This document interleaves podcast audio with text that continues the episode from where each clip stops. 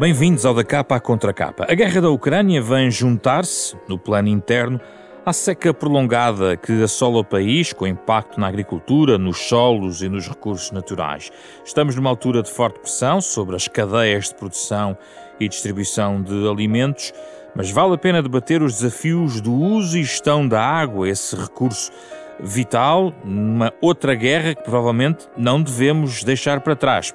São nossos convidados nesta edição António Carmona Rodrigues, especialista em recursos hídricos, eh, professor universitário, antigo presidente da Associação Portuguesa de Recursos Hídricos, também foi ministro eh, das Obras Públicas e presidente da Câmara Municipal de Lisboa, e a geógrafa Maria José eh, Roxo, professora catedrática, uma geógrafa especialista em desertificação, em riscos ambientais eh, e geomorfologia, ambos da Universidade Nova de Lisboa. Com eles vamos falar sobre água e também de seca neste Dia Mundial da Água.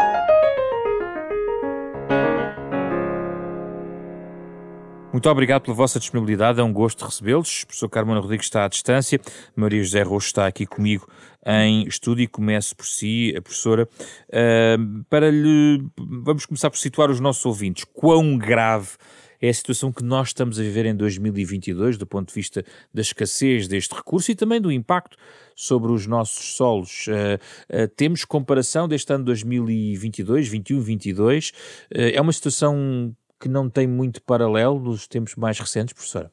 Uh, muito boa tarde. Primeiro de tudo, muitíssimo obrigada por uh, este convite. Uh, na realidade, a situação que nós estamos a viver tem paralelo com outras situações que já ocorreram no passado. contudo, a seca mais grave que nós tivemos a partir do digamos, do início deste século, foi a século 2004-2005, uh, mas uh, tem havido sucessivas uh, secas e essas secas têm sido importantes e severas também. Neste momento, este que nós estamos a atravessar é sem dúvida uma das mais problemáticas, uma vez que praticamente não choveu uh, durante os meses de, de inverno e uh, tinha chovido muito pouco no outono. Uh, e no caso do Baixo Alentejo, que é a região que eu conheço melhor, tínhamos apenas cento e poucos milímetros, 124 milímetros precisamente, naquilo que seria uma média num ano normal de 500 milímetros. E uh, dificilmente se recuperará uh, esse montante, e, uh, no fundo, as últimas secas, pelo menos no Baixo Alentejo, andaram sempre nos totais anuais que não ultrapassaram os 200 milímetros. Isso quer dizer que choveu metade do que era normal e expectável para aquela região, o que tem verdadeiramente impacto no ecossistema e todo o sistema produtivo, Uh, e isso é o que está a acontecer hum. uh, em todo o país. Segue, mas segue linhas conhecidas em relação à distribuição espacial da precipitação em Portugal? Uh, o contraste entre o que se passa no Baixo Alentejo e, por exemplo, no norte do país? são, são padrões um pouco diferentes. Apesar de haver alturas, e, e está a acontecer, e já aconteceu no passado, lembro-me da seca de 1981, que foi uma seca global no país inteiro.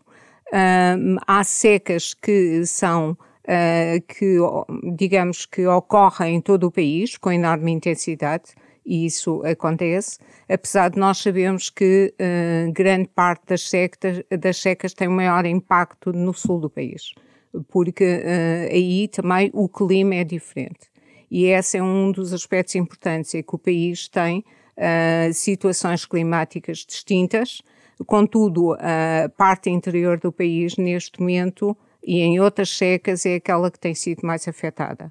E uh, isso tem consequências em termos de recursos hídricos e também uh, tem, um, tem algo que é muito importante que se fale e que se debata uhum. uh, sucessivamente, que é nós temos consciência que há uma mudança climática e sabemos pelos estudos de séries muitíssimo longas de precipitação com mais de 70 anos de dados, que uh, desde a década de 90 até agora as secas são muito mais recorrentes e muito mais graves na sua intensidade.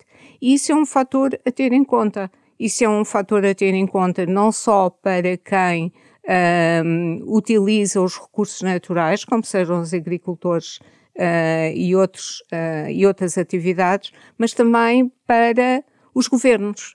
E os governos têm que estar muito atentos, as instituições têm que estar muito atentas, que a questão das mudanças climáticas ou da mudança climática, mais, mais comumente ouvimos falar em alterações climáticas, é uma realidade e tem que estar, obviamente, no plano de discussão e no plano de implementação de medidas e ações para minimizar o, o efeito destas mudanças. Professor Carmona Rodrigues, tendo em conta esta perspectiva, que naturalmente os cenários climáticos nos obrigam a levantar, a questão da.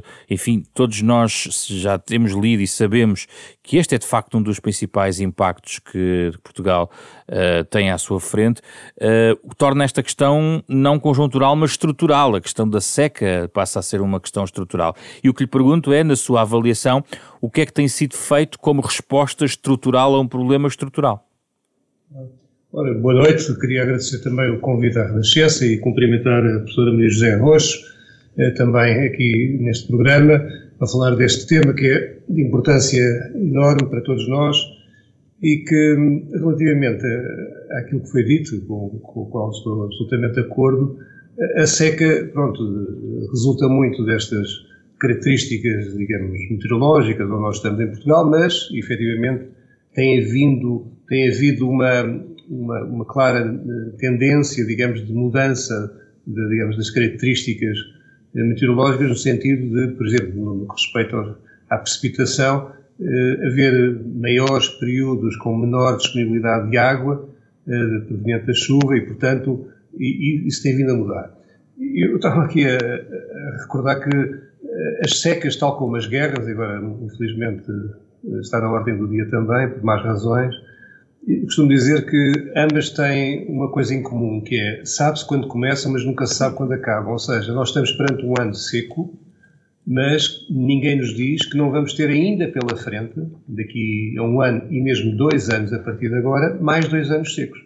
E, portanto, esperemos que não, estamos sempre a esperar que não, e até que este ano ainda de alguma forma seja possível repor uh, as reservas de água subterrâneas e superficiais a partir de uma precipitação que não sabemos se vai ocorrer ou não, ainda neste período de primavera e mesmo princípio de verão, mas na realidade ninguém nos diz é que para o ano, portanto o ano hidrológico 2022-2023, venha a ser outro ano seco. E as coisas aí começam-se a agravar muito. Isso, portanto, Portugal, de um modo geral, passa bem, por assim dizer, por um ano seco, devido às uh, infraestruturas que foram criadas de reserva de água para fazer face justamente a esta variabilidade climática que sempre foi, eh, enfim, sempre foi conhecida e sempre, sempre foi, digamos, característica do nosso país. Lembram, aliás, há, há, há, centenas de anos, quando estiveram cá os romanos, eles próprios construíram várias barragens eh, no sul de Portugal, justamente para criar essas reservas. E, portanto, se me perguntam o que é que foi feito, alguma, foi, alguma coisa foi feita desde, desde sempre, desde particularmente o pós-Segunda Guerra Mundial, quando houve também um crescimento económico e houve uma acentuada necessidade crescente de, de, de água e, portanto, criaram-se várias barragens, na altura muito para, umas para produção hidroelétrica, outras para... E há 20 anos foi, eh, foram abertas as comportas, ou fechadas neste caso, fechadas as comportas de, do Alqueva, de Alqueva não é? Exatamente, que também veio... Vista como uma das, uma das grandes empreendimentos, exatamente, já para travar. Que balanço é que podemos fazer? O Alqueva de facto foi decisivo, tem sido decisivo neste combate? Claro.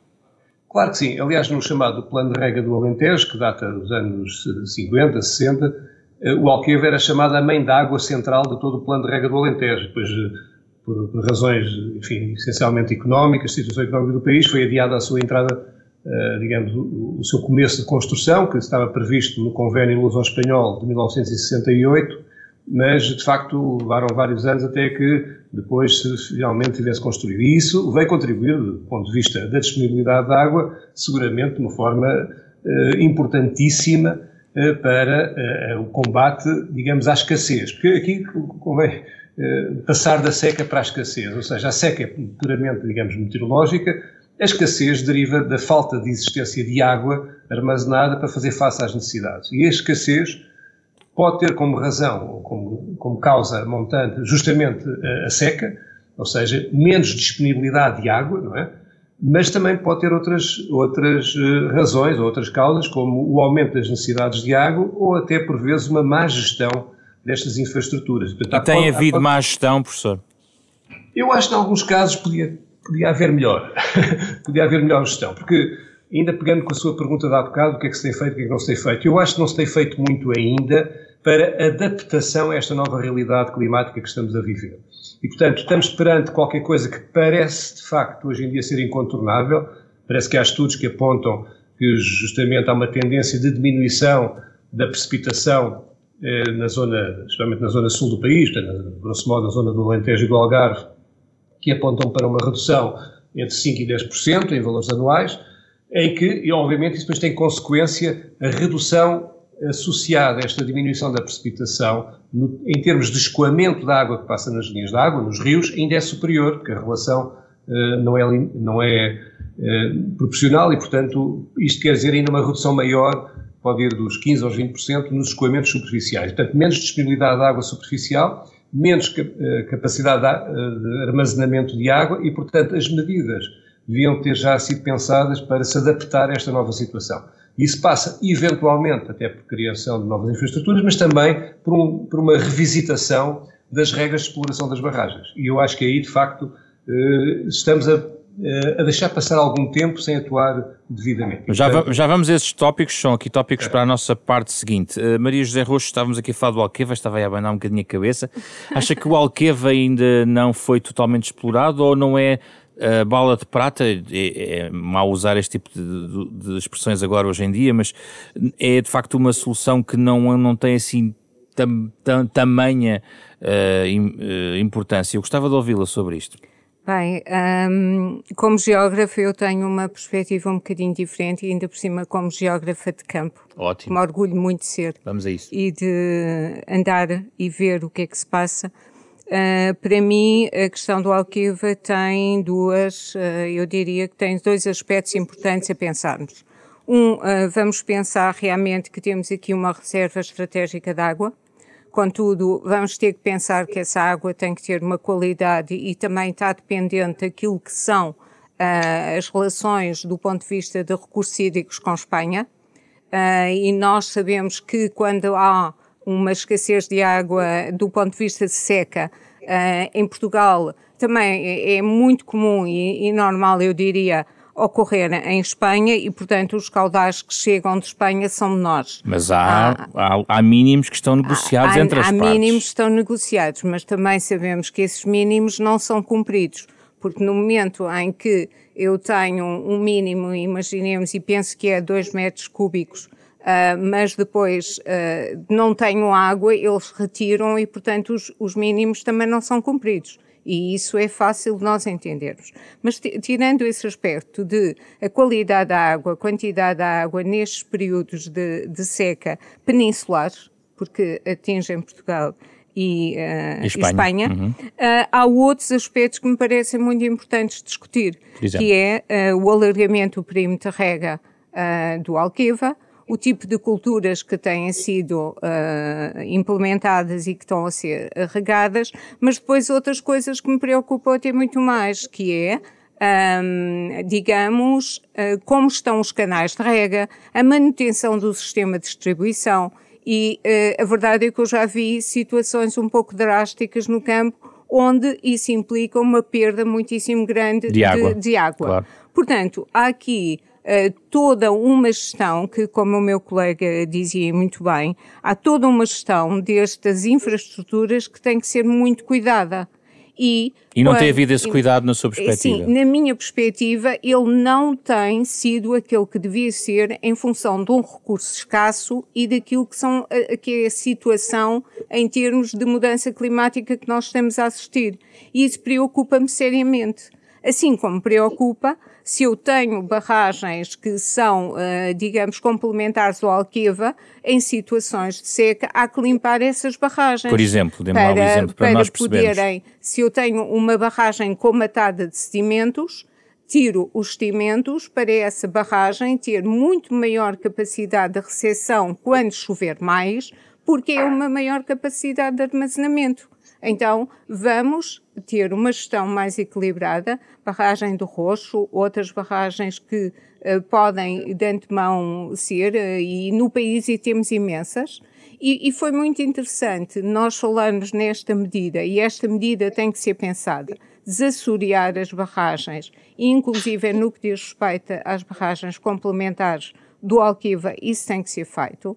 Porquê? Porque nós falamos da escassez de água e falamos da seca, mas nós temos um outro problema muito mais grave uh, que não falamos, mas que é fundamental e crucial, que é a conservação de solo.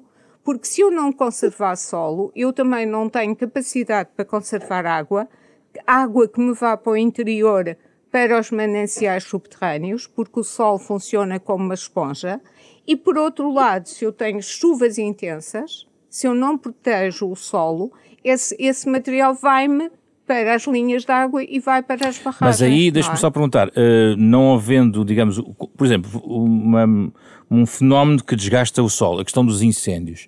Quando desprotege o solo, isso acontece mais em, em zona, não no Baixo Alentejo, mas nas linhas de água de onde? Do, digamos, do, do Zezer? Eh? Sim, isso na questão dos incêndios, mas eu não tenho só erosão de solos com a questão dos incêndios, uhum. eu tenho erosão de solos em todas as áreas agrícolas que estão desprotegidas quando começa eh, as chuvas. Por exemplo, quando eu, eu, mobilizo a terra para fazer os cereais, quando mobilizo terra para fazer outras culturas, se é na altura em que chove muito, no outono, por exemplo, Sim. essas chuvas são muitíssimo agressivas, o solo não tem nenhuma proteção e esse solo é transportado para as linhas de água e depois para as barragens. E nós não temos água suficiente, professora, para uh, sustentar um conjunto de culturas que estão neste momento a massificar-se pelo Alentejo?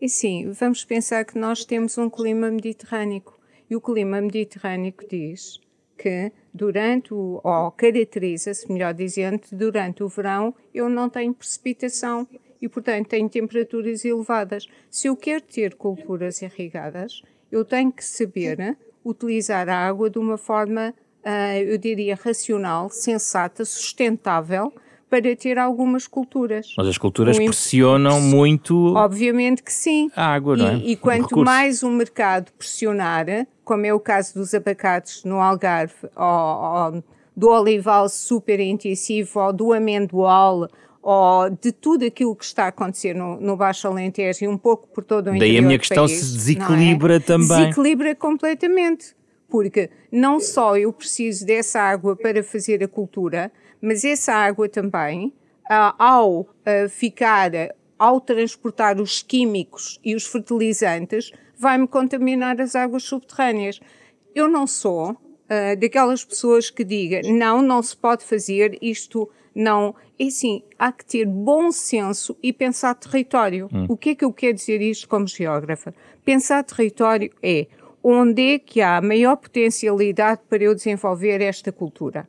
Qual é uh, o, o custo-benefício de eu instalar, instalar, neste território? E limitar? Então, e é preciso limitar, limitar? E limitar. Porque não? Porque uma questão é sustentabilidade e a sustentabilidade passa por aí. Não posso ter um erro crasso que está a ser feito, que é, tivemos uma monocultura cerealífera no Estado Novo. A Jesus foi um, uma desgraça para os solos. Foi, é uma verdade. Agora temos uma monocultura de amendoais, olivais super intensivos, quer dizer, a planície a dourada passou a, a ser a planície esverdeada, não é? Mas é novamente uma monocultura.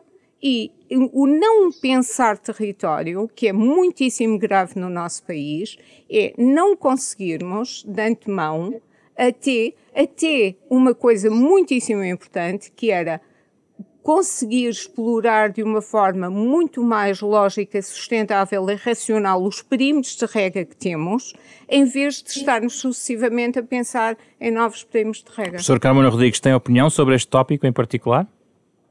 Bem, eu não a minha área não é propriamente a, a, a agricultura, mas ainda sobre, ainda sobre o, a questão do Guadiana e do Alqueva, também dizer o seguinte: há, há, um, há um ponto de vista que se calhar muitas pessoas não têm presente, que convém andar para trás 20 e poucos anos e lembrar o que é que havia de utilizações da água no Rio Guadiana entre a sua entrada em Portugal e a foz em Vila Real de Santo António.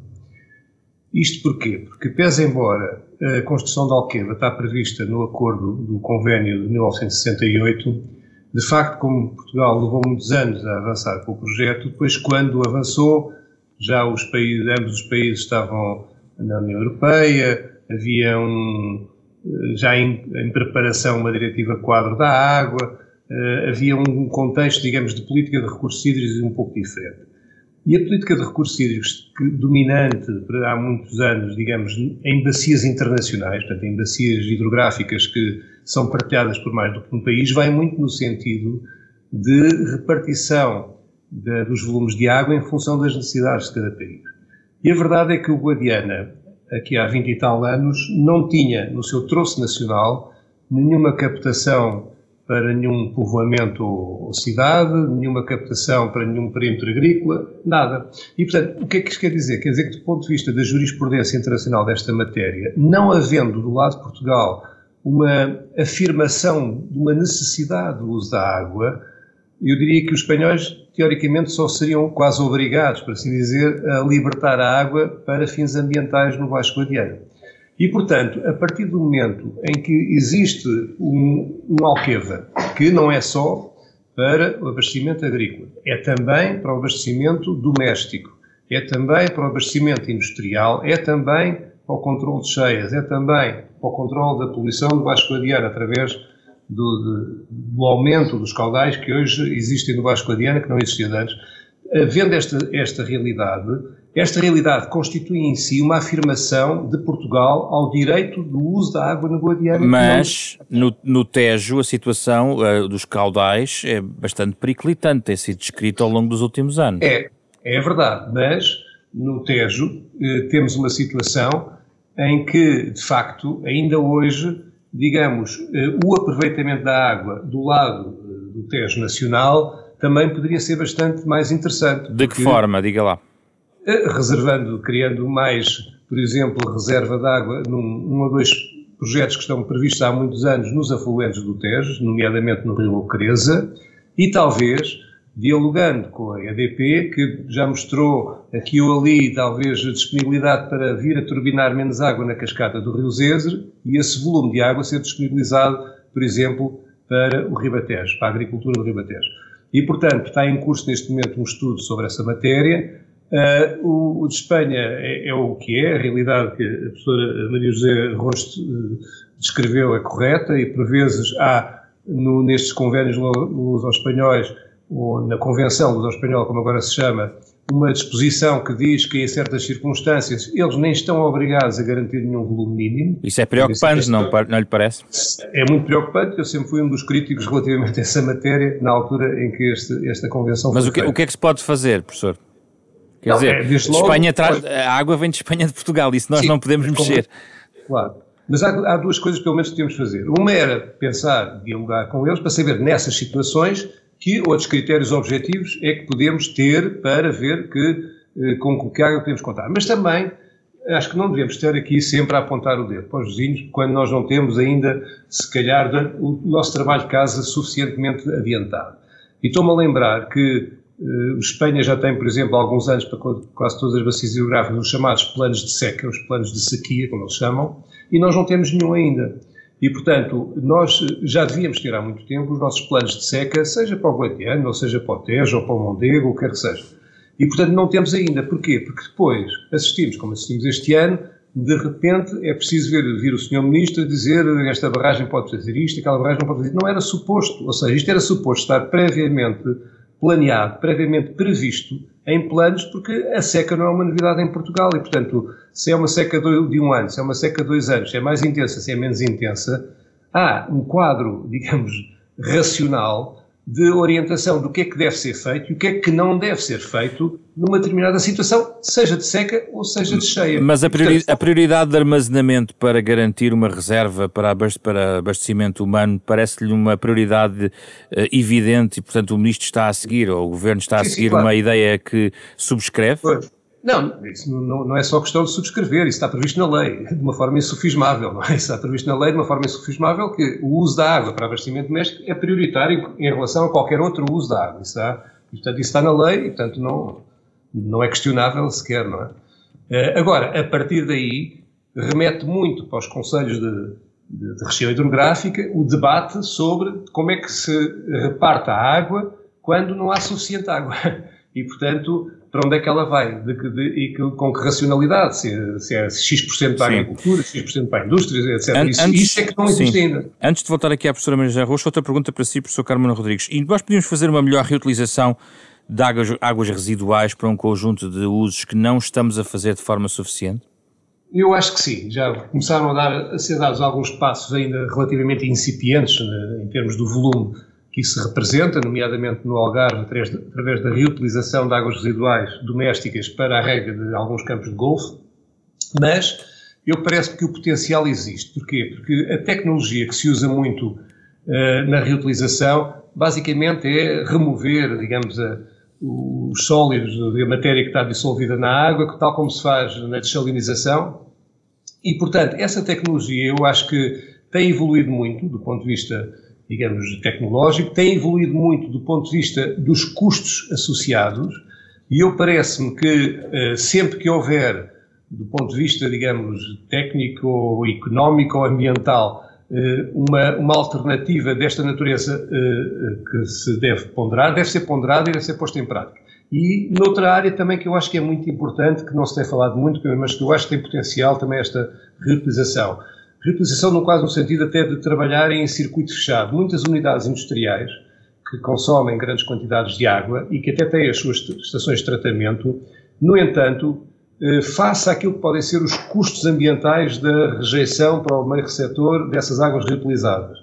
Aquilo que pode ser o custo de reciclagem total ou de reutilização total em circuito fechado, isso dava, e isso já se faz lá fora, não estamos aqui a, a, com devaneios, e portanto, há, imagino que é que era não terem de utilizar sistematicamente uh, remoção da água dos rios e, portanto, trabalharem quase em circuito fechado com essa tecnologia que era possível. E, portanto, há, há, muitas formas de incorporar estas novas, novas origens de água, para além das tradicionais, que eram sempre as águas superficiais, as águas subterrâneas, não só através justamente da reutilização, ou, eventualmente, em alguns casos particulares, da dessalinização, mas sempre num contexto também de dar um uso eficiente à água. Ou seja, o uso eficiente que, em alguns casos exemplares de aglomerações urbanas em Portugal e também de alguns perímetros de rega, uh, têm sido vistos com bastante sucesso. No entanto, ainda há um largo caminho também para percorrer no ponto de vista da eficiência. Professora Maria José Rocha, essa falta de cultura de planeamento e prevenção, no fundo,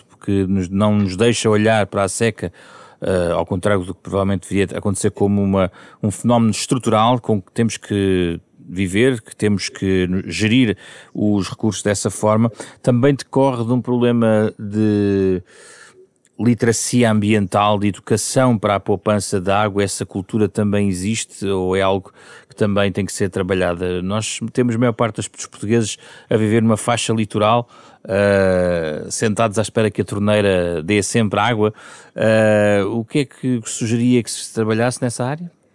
É, essa é uma realidade e essa é também a realidade resultante daquilo que me parece que é sempre evidente. Sempre que aparece, que acontece uma seca, começamos a falar como há, há imensos, uh, imensas reportagens, fala-se imenso da seca e depois começa a chover e a seca já, já É um pouco acabou, como os incêndios, não é? É um pouco como os incêndios. Os incêndios também falamos muito durante a altura, certa altura do ano, depois deixamos de falar. A mesma coisa, portanto, há aqui, uh, é uma questão também de percepção, é uma questão psicológica.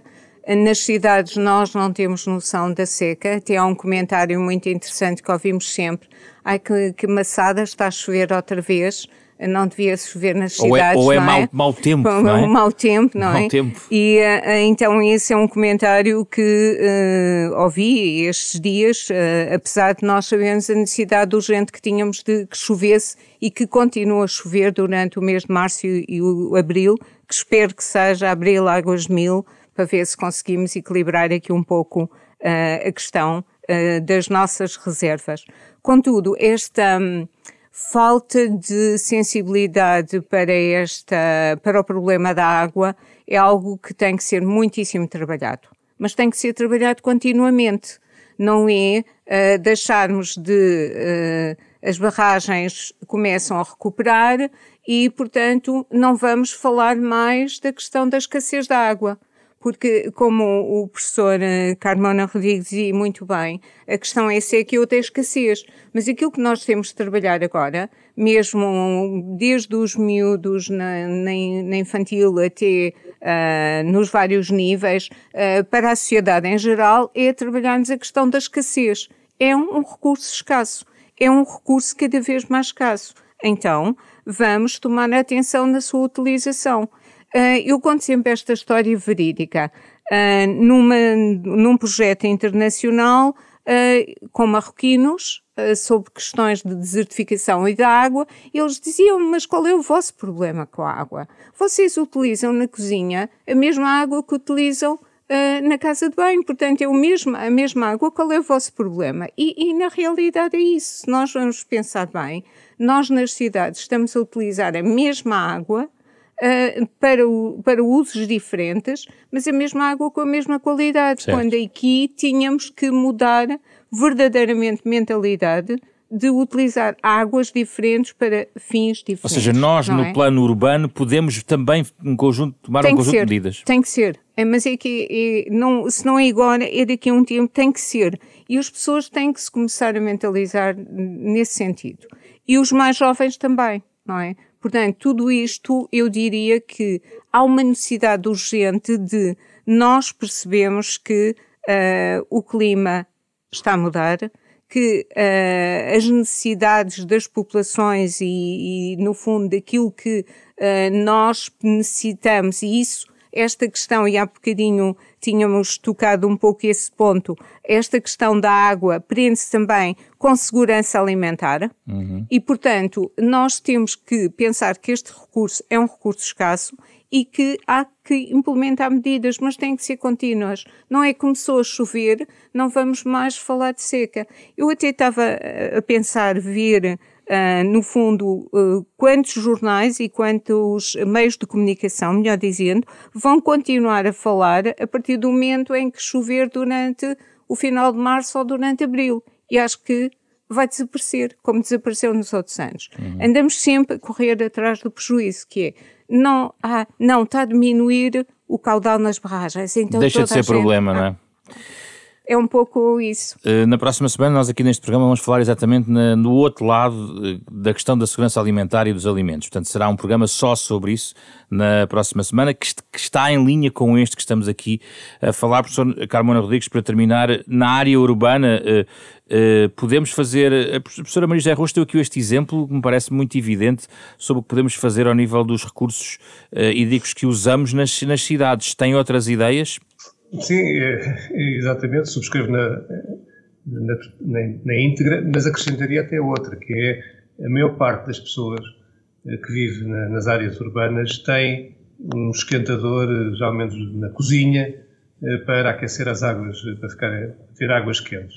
E muitas pessoas percebem o que eu vou dizer, que é estarem muitas vezes quase por dia, eu diria vários minutos, são várias vezes ao longo do dia, à espera que a água quente chegue à casa de banho vinda do esquentador. É um desperdício de água enorme. Essa água vai-se embora, na maior parte dos casos, sem aproveitamento nenhum. O que é que e, pode portanto, ser feito? Olha, isto não é inventar a roda. Se nós formos a países como a Bélgica, a Holanda ou na Alemanha, isto não acontece. Portanto, é um sistema completamente diferente de distribuição de água nos edifícios de, de habitação que leva a que haja um circuito. Olha, eu costumo dar um paralelo, como nós, quando vamos a um hotel, na casa de banho temos logo água quente à bica da torneira, não é? Portanto, isto costuma ser, acontecer. costuma ser. Costuma ser, exatamente. E, portanto, isto é outra, outra maneira também. O que é que é preciso? Bom, é preciso incentivar, é preciso legislar, porventura, mas é preciso a tal nova cultura também de que há uma realidade hoje em dia no uso da água nos perímetros urbanos diferente do que era necessariamente há 100 anos. E, portanto, as tecnologias estão aí, as boas práticas estão aí, não há nada como copiar os bons exemplos, eu diria. Nas áreas urbanas, eh, e se me permite também, na, na linha do que estava a ser dito, eu costumo dizer muitas vezes que cá em Portugal nós passamos de uma seca para uma cheia, é uma, a diferença entre uma seca e uma cheia é quase uma gota d'água. Pois Aliás, é, pois é. Eu, eu por acaso lembrei-me disso porque é. uh, falamos das cheias quando há cheias também, não é? É, também é. E veja-se, hoje as notícias de manhã já eram que já tinha havido umas inundações no é Algarve. Verdade. E caiu uma gota d'água, não caíram duas, caiu uma, caiu muito pouco. E, portanto, uh, temos de olhar também para outro tipo de, de, racional que deve existir na, na, nas cidades, que é a gestão também dos períodos de maior intensidade de precipitação, tanto das inundações, etc. E, portanto, mas neste, nesta matéria da eficiência e da poupança de água, há, de facto, muito para fazer. Pouco se tem feito, acho eu, isso tem muito a ver com, enfim, com uma atitude que as câmaras devem ter relativamente ao planeamento urbano. Muito obrigado pela vossa disponibilidade. Foi um gosto refletirmos sobre a água, que é um tema muito importante. Obrigado, Maria José Rocha e professor uh, Carmona Rodrigues também, uh, para este, neste programa da capa à contra capa. Recordo, na próxima semana vamos então partir da água para a questão de, dos alimentos, também num contexto global em que as cadeias de distribuição e de produção estão uh, pressionadas. É um tema que está também na atualidade, como sempre, uh, temas uh, que interessam ao da capa contra capa, o programa da Renascença em parceria com a Fundação Francisco Manuel dos Santos. A versão integral deste debate está na versão podcast, nas plataformas digitais habituais, nos sites e aplicações da Fundação Francisco Manuel dos Santos e da Renascença. O genérico original deste programa é do pianista Mário Lajinha. Fizeram o programa desta semana uh, Rui Ferraz, Manuela Salgueiro, Ana Marta Domingos, André Peralta e José Pedro Frazão. Regressamos na próxima semana com outro tema.